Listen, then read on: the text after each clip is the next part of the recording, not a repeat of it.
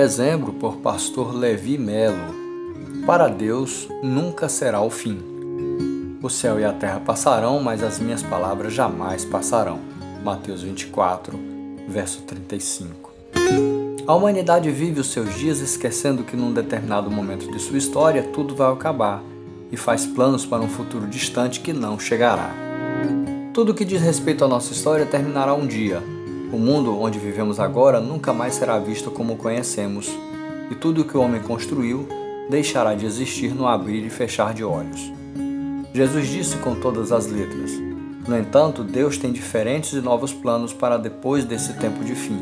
Então viu o novo céu e a nova terra, pois o primeiro céu e a primeira terra já tinham passado, e o mar já não existia. Ele enxugará dos seus olhos toda lágrima.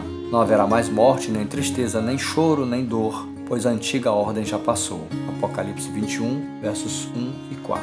Nesse novo tempo, todos os que estiverem com Deus serão libertos da morte, do pecado e de toda e qualquer forma de sofrimento.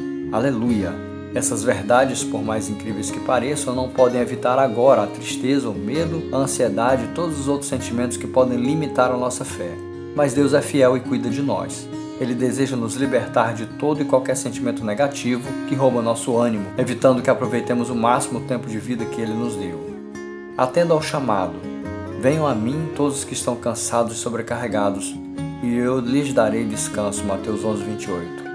Vá, Corra para Jesus.